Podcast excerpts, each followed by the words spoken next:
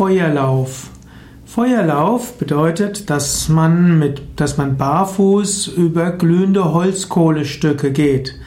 Feuerlauf dort ist eine Art Mutprobe, es ist eine Art Reinigungsprozess.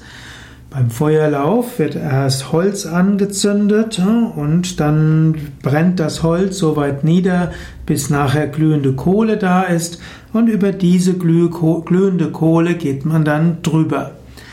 Es gibt sogar einen Weltrekord des Feuerlaufens, wo man 222 Meter über glühende Kohlen drüber gegangen sind.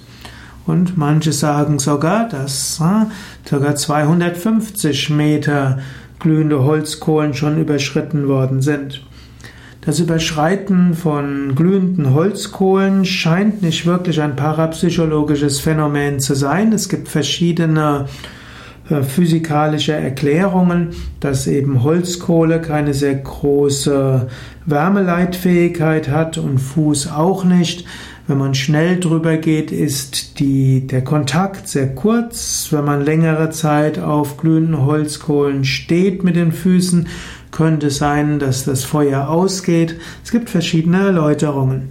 Insbesondere, wenn man nur kurz über die Kohlen drüber läuft und relativ schnell drüber läuft, hat das vermutlich nicht mit einem parapsychologischen Phänomen zu tun. Aber es gibt verschiedene Orte, zum Beispiel auf den Fidschi-Inseln oder in Bereichen des orthodoxen Christentums in Südost-Bulgarien und Nordost-Griechenland.